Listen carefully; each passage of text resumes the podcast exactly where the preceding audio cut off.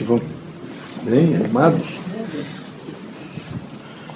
Veja, meus amigos, o, o agente mediúnico tem que ter uma consciência. Ele tem que saber que a paciência nunca pode acabar. Eu vejo que vocês que deveriam ter paciência. Deus é sábio e inteligente. Em primeiro lugar, a paciência tem que ser gerenciada então, aquelas pessoas que estão próximas de vocês, o pai, a mãe, a avó, o tio, os parentes, é a paciência com os domésticos. Eu vejo que vocês não têm paciência. Até me parece, às vezes, que vocês querem ser religiosos quase para um mimetismo, para uma aparência que vocês possam dizer que vocês são religiosos. Isso não vale. É preciso, em primeiro lugar, ela tem que ser infinita, a paciência. Vocês não podem perder a paciência. E perder a paciência para filho, para mãe, para pai, para os parentes, é o primeiro sintoma de que vocês aprenderam muito pouco no Espiritismo. Vocês têm que ter infinita paciência. Vocês têm que estar sempre com uma disposição de ouvir as pessoas, permanentemente. veja, vocês todos chegam médiums aqui e evolui para o chamado estágio de agente mediúnico. O agente mediúnico ele tem que estar disposto.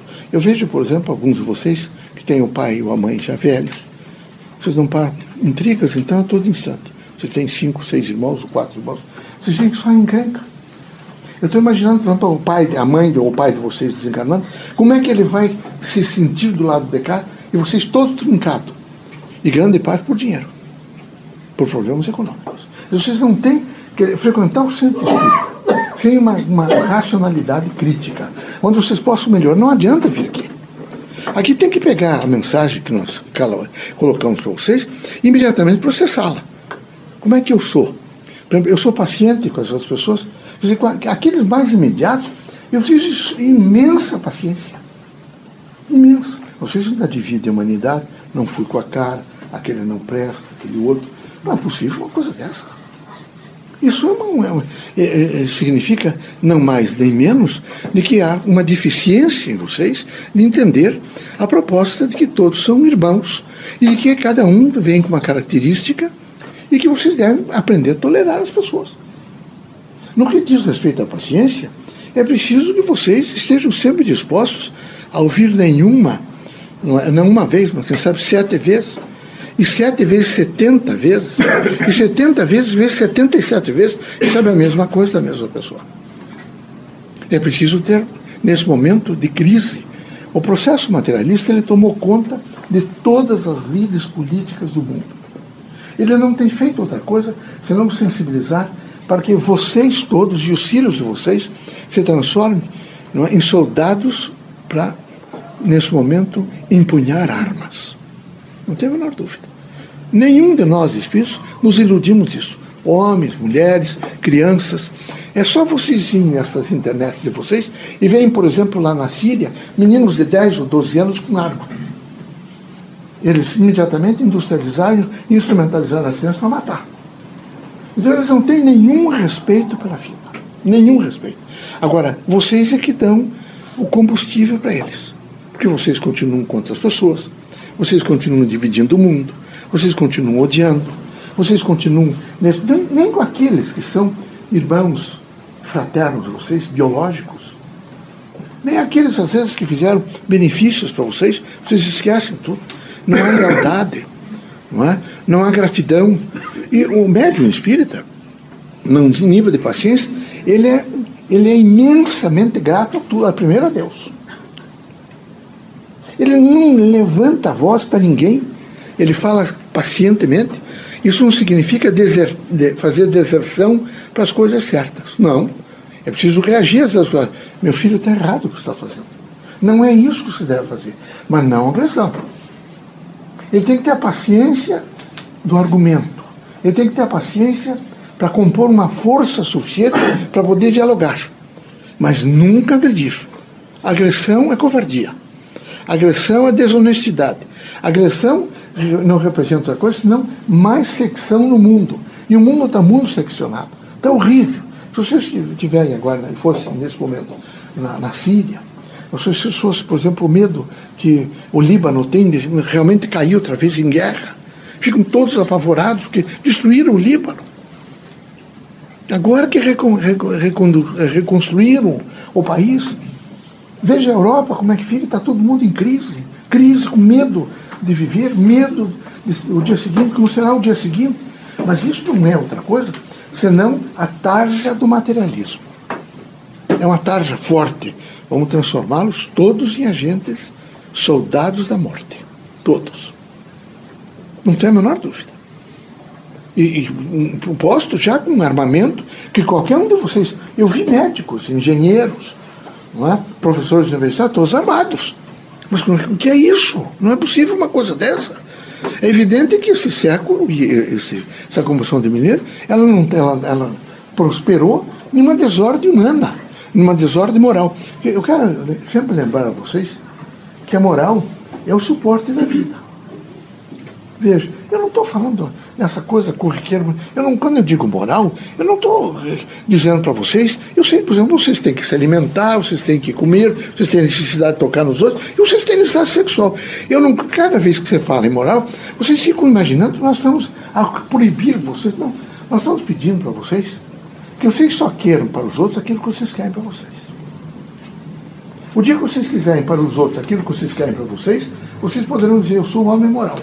Eu não quero para o outro, para o meu próximo aquilo que eu não quero para mim.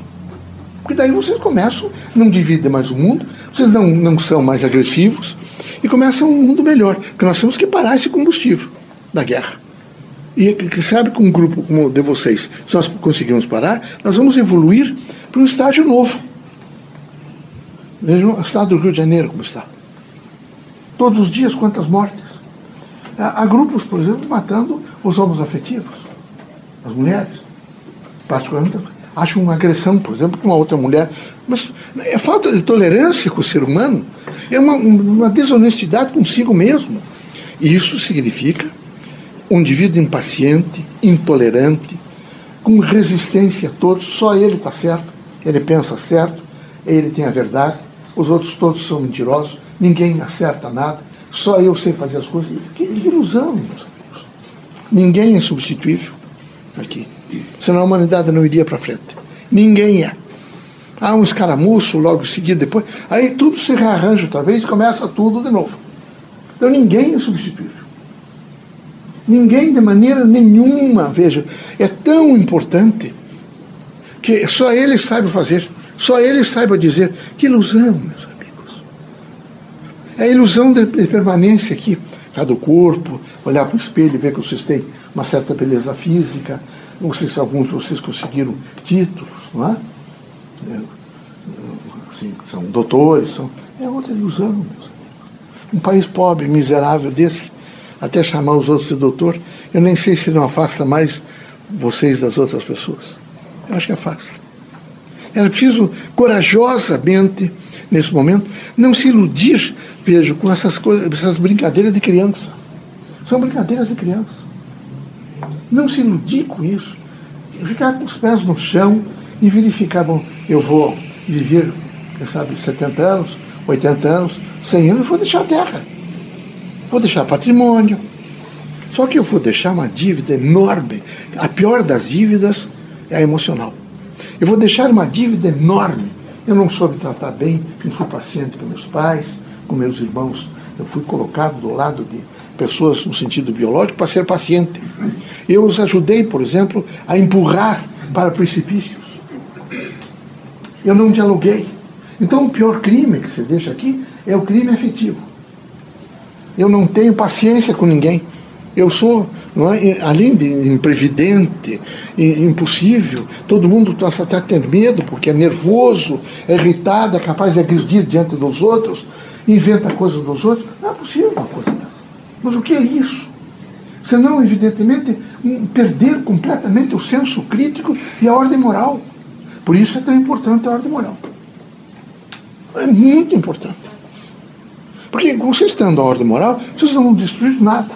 Nada, não se destrói nada. Muito menos o ser humano. Fica, fica assim, em torno do ser humano para construir, permanentemente construir o ser humano, sabendo ouvir, aconselhando sem romper com o livre-arbítrio, sendo imensamente paciente, imensamente paciente. Eu, eu sei o que é velho.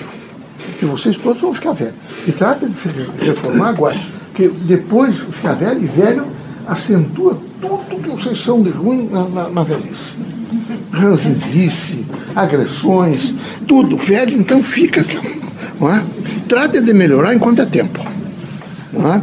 Estão caminhando bem? Estão não. Tem que melhorar. Até a postura.